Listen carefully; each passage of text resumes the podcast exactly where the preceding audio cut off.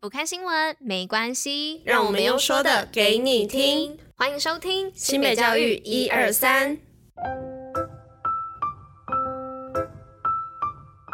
Hello，大家吃饭了吗？我是珍珍，大家午安。今天是八月十八号，礼拜五，新北教育一二三的第三百三十九集，同时也是第三季的第一百五十集喽。那暑假呢，已经过完了三分之二哦，即将到了尾声后半段。那提醒大家哦，同学们，就是如果说你暑假有攻读的话呢，要留意排班的时间哦，要记得开学的时间，不要就是到了开学时间，然后还排上班时间啊，这样就会非常的尴尬。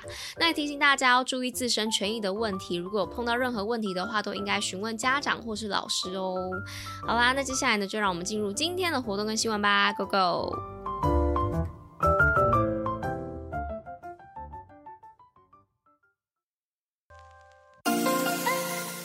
新北活动爆爆乐。今天活动的部分要来报什么呢？是要来报 Colorland 市集调色盘儿童艺术特展。那这一次呢，与广达文教基金会、新北市永平国小携手合作，以儿童艺术为主轴，从市集文化作为起点，呈现市集的历史与文化风貌，并结合台湾最经典的菜市场跟夜市。最后呢，还有市集常见的游戏摊位，通通搬到展场，要带大家呢从古代市集逛到现代市集哦，并且结合新北市最夯的儿童艺术节。怪兽 IP 加上超吸睛的色彩学内容，打造活泼有趣的怪兽色彩市集乐园。展览地点呢，在新北市艺文中心的第一二三展览室哦。那时间呢是到八月二十七号，赶紧把握时间参加。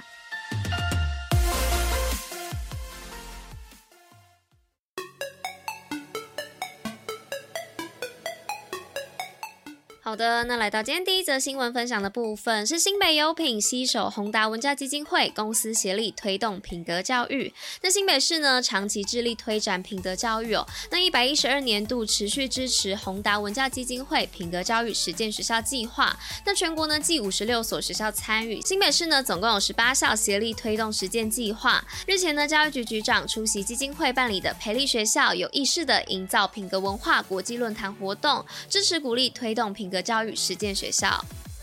那接着呢，是第二则新闻的部分，是双峰峰 AI 给孩子惊艳一下，暑期凯比机器人 AI 创意体验营。那双峰国小呢，位于群山环绕的新店山区哦。那持续争取外部资源，挹注学生学习是学校最重要的办学方针。那校长王耀德表示呢，因应科技的快速发展和人工智慧的普及，那 AI 呢已经成为了当代社会不可忽视的一个重要领域。那随着 AI 及运算技术的成熟，也带动 AI 生生成内容的热潮，为了让偏乡的孩子也能感受到科技趋势的魅力，双峰国小呢在今年暑假八月办理凯比机器人 AI 创意体验营，希望透过 AI 在教育中的应用，激发学生学习动机与主动参与实作，并帮助孩子呢培养更多元的能力与科技素养。那来到第三则新闻的部分哦，是新南向泰国国际青少年篮球邀请赛，八方云集赞助锦高男篮 U 十八夺冠。那今年暑假呢，锦和高中篮球队首次获邀参加 JR NBA 泰国国际青少年篮球邀请赛。那本届的比赛呢，从七月二十八号到八月二号，泰国曼谷呢展开一连串的赛事哦。那由八方云集基金会赞助的锦和高中篮球队呢，经过六场与东南亚各国选手同场竞技哦，首次顺利的获得该赛事的 U 十八男子组的冠军。来到了今天最后一则新闻的部分，是板桥高中新生暑期辅导不补学科，改上心理健康课。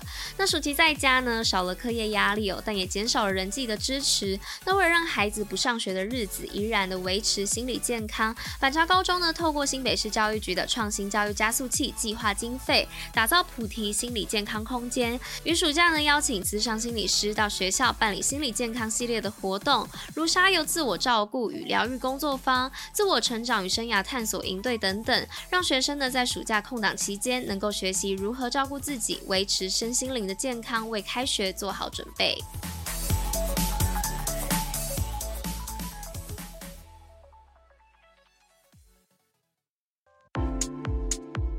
西北教育小教室，知识补铁站。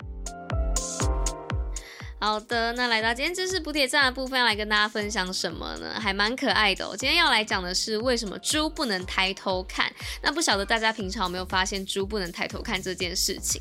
那它们不能抬头看呢，其实跟它们身体的构造有关哦。那由于猪的额头很高，让它们只能直视。那加上猪的颈椎是直的，那颈部较短哦，没有伸缩性，让它们无法将头抬高超过十五度哦。那长久而来呢，猪的食物呢都集中在地下。例如呢，地上的昆虫啊，或是食物的根茎，也让它们演化成现在的样子哦。那当然呢，如果它们要看天空，也可以透过水中的倒影，不过看起来明显的有差异。那因为以上原因呢，猪除了很难看到天空之外，那么望向后方时也需要转身哦，而非像我们一般人类一样可以直接掉头。好的，那以上就是跟大家分享这个可爱的猪的知识补铁站的部分。那以上呢就是今天新美教育一二三第三百三十九集就到这边啦，那我们就下周见喽，大家拜拜。